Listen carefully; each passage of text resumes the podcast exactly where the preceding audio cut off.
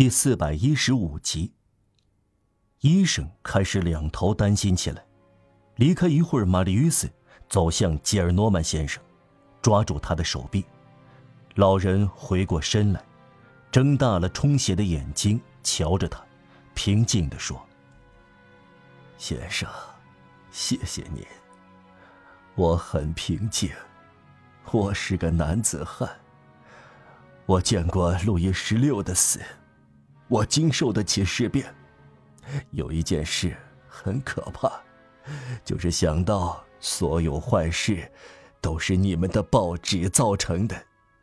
你们有别叫作家、能说会道的人、律师、演说家、法庭、辩论、进步、启蒙、人权、新闻自由，看看怎样把你们的孩子送回家呀！玛丽于斯，真是可恶！给人打死，死在我面前，接泪，强盗！医生，我想您住在本区吧？哦，我熟悉您，我从窗口看到您的马车经过，我来对您说。你以为我恼怒，那就错了。对一个死人，用不着恼怒，这是愚蠢的。我抚养了一个孩子，他还很小时，我已经年迈了。他在杜伊勒里宫玩小铲子和小椅子，他用小铲子在土里挖坑，为了不让检查人员责备。我就用手杖填掉。有一天，他喊道：“打倒路易十八，而且一走了之。”这不是我的错呀。他脸蛋红扑扑的，头发金黄。他的母亲去世了。您注意到所有的小孩都是金黄头发吗？怎么会这样呢？他是鲁瓦尔河一个强盗的儿子，但孩子与他们父亲的罪恶无关呢。我记得，他长到这么高的时候，发不清 “d” 这个音，他的语调非常柔和，非常含混，令人以为是只鸟。我记得有一次，在法尔纳茨雕塑的赫拉克勒斯前面。大家围着他惊叹赞美：“啊，这孩子长得多俊呢！他的容貌像油画中的一样。”我对他粗嗓门嚷嚷，用手杖吓唬他，但他明白这是开玩笑。早上，他走进我的房间，我在低声抱怨，他好像使我看到了太阳。这样的孩子，你抗拒不了。他们抓住您，缠住您，不再松手。事实是啊，没有像这样可爱漂亮的孩子了。现在，你们对拉法耶特、本亚曼公斯党、迪尔居伊、这科尔塞勒说什么来着？是他们杀死了他。不能就这样算了。他走进始终苍白、一动不动的玛丽·约斯。医生已回到玛丽·约斯旁边。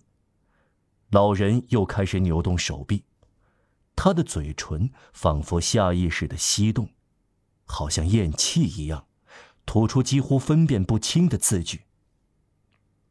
那没有心肝啊！俱乐部成员，啊，大坏蛋呢！九月大屠杀的凶手啊！这是一个行将就木的人对一具尸体的低声责骂。由于骨梗在喉，不吐不快，一连串的话语逐渐又恢复了，但是。老人看来再没有力气说出来。他的声音这样低沉微弱，好像来自深渊的彼岸。我无所谓，我呀，我也快死了。真想不到啊，巴黎没有一个姑娘有幸造就这个坏家伙的幸福。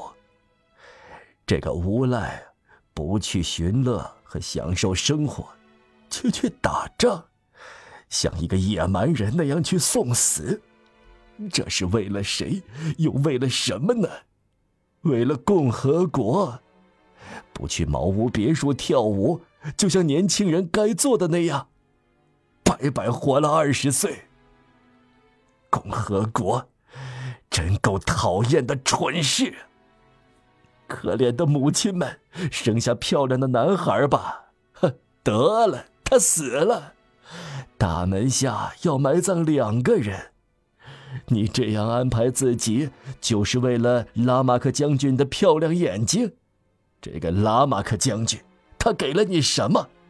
一个刀斧手，一个饶舌的人，为一个死人去送死，真要把人气疯了。要明白这一点。才二十岁，也不回头看看身后留下些什么。现在可好啊！可怜的老人，不得不孤零零的死去。猫头鹰啊，你就在你的角落里死去吧。哼，说实话，好极了，这正是我所希望的。一下要我的命，我太老了，我已经一百岁，我已十万岁，我早就有权死了。这次打击就了结了。哼血结束了，多么幸福！何必让他闻氨水吃一大堆药呢？您白费心机，傻瓜医生。得了，他死了，死的好啊！我在行，我也已经死了。他没有干半吊子。啊，是的，这年头真卑鄙。真卑鄙，真卑鄙呀！这就是我对你们、你们的观点、你们的体系、你们的主子、你们的神谕、你们的医生、呃、你们的无赖作家、你们的流氓哲学家、你们六十年来惊奇杜伊勒里宫黑压压一片乌鸦的所有革命的看法。既然你这样去送死，做的无情无义，我对你的死，甚至不会悲伤。听明白吗，凶手？这当，玛丽与斯慢慢张开眼睛。他的目光还因昏迷醒来感到的惊讶而朦朦胧胧，落在吉尔诺曼先生身上。玛丽伊斯。老人叫道：“玛丽伊斯，我的小玛丽伊斯，我的孩子，我心爱的外孙，你张开眼睛，你看看我，你还活着，谢谢。”他昏倒在地。